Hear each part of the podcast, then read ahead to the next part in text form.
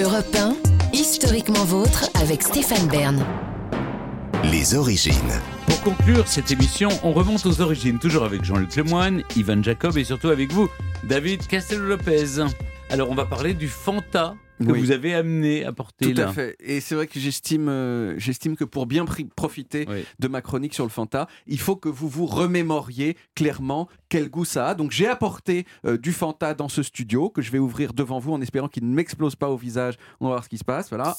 Oh, voilà, ça, ouh là, ça c'est vraiment le, le- le beau son du Fanta. Je vous en sers quelques verres. Alors je sais que Stéphane, vous, vous êtes un petit peu Wet Watchers en ce moment. Oui, oui. Euh, mais ce n'est que 27 calories pour 100 millilitres, ce qui fait que si je vous en sers 3, vous voyez, 2 centilitres comme ça, ça fait très très peu. Je, vous- je vous propose de tremper vos lèvres dedans, pas peut-être, euh, peut-être, euh, voilà. Euh, je vous en sers aussi, Ivan. Voilà, vous pouvez prendre. C'est écœurant. C'est un petit peu écœurant. Ouais. Attendez, et, et Jean-Luc mais aussi. c'est c'est la première fois que j'en bois dans un verre à vin. Et quand Exactement. on voit la couleur, on se dit que ça ressemble quand même à des analyses d'urine. hein. Ah, petit- ouh, vous êtes un peu malade. si C'est le- si c'est ça la couleur de vos urines. Alors voilà, je vous propose de goûter. Qu'est-ce que vous en pensez?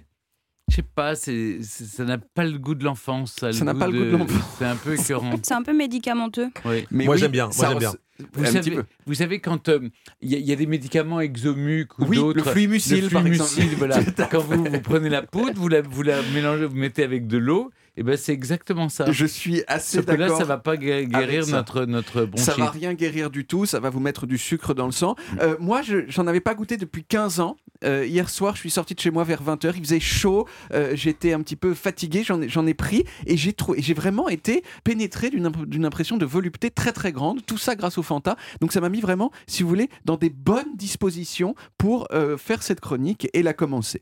Le Fanta, à votre avis, ça a été inventé par qui? Bah, Par des euh, Américains Non Non. Un Français Non. Un Coca-Cola Allemand. Oui. Un Allemand. Ça a été inventé par les nazis. Ah, Par les et là, Et quand j'ai lu savais- ça, Oh là là. J'imagine votre délectation. Exactement, j'étais tellement heureux. Cette boisson orange fluo, trop fun de l'enfance, inventée par des nazis. C'est comme si on apprenait que Staline avait inventé le kiri. Vous voyez? C'est vraiment super agréable. Alors, avant d'en venir aux nazis, euh, il faut d'abord passer dans cette histoire par une autre boisson plus célèbre encore que le Fanta, qu'on appelle le Coca-Cola.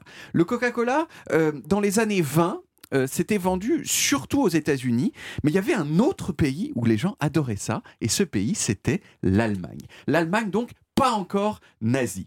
Et si ça se vendait si bien en Allemagne, c'est notamment grâce au chef de la filiale allemande de Coca-Cola qui s'appelait Max Max, il recevait du sirop de Coca-Cola de la maison mère d'Atlanta, il le mettait en bouteille et paf, ça se vendait super bien en Allemagne. Et ça a continué à se vendre très bien en Allemagne, même après que les nazis sont arrivés au pouvoir. Coca-Cola a même accepté de sponsoriser les Jeux Olympiques nazis de 1936 à Berlin en mode euh, oui, bon, le nazisme, euh, c'est pas ouf, mais l'argent, euh, c'est quand même important également.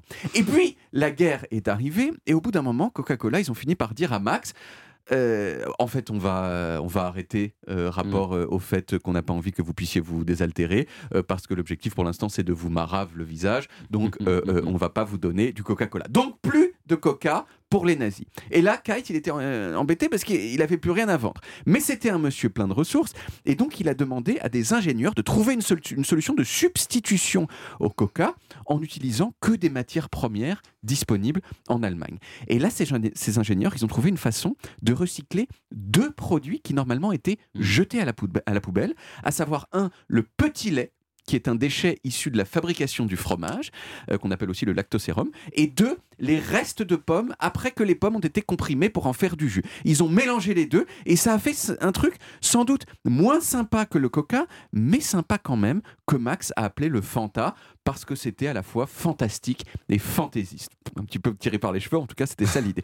Et en Allemagne, en pleine guerre, ça a fait un beau carton. Alors vous allez me dire, euh, attends, le Fanta aujourd'hui, c'est pas du tout des restes de fromage avec des morceaux de pommes, euh, connard. Vous voyez, vous êtes- parce que je sens que vous êtes un peu Non, comme ça. Vous êtes- pas dit vous- connard. Vous, Moi, êtes un peu agressif.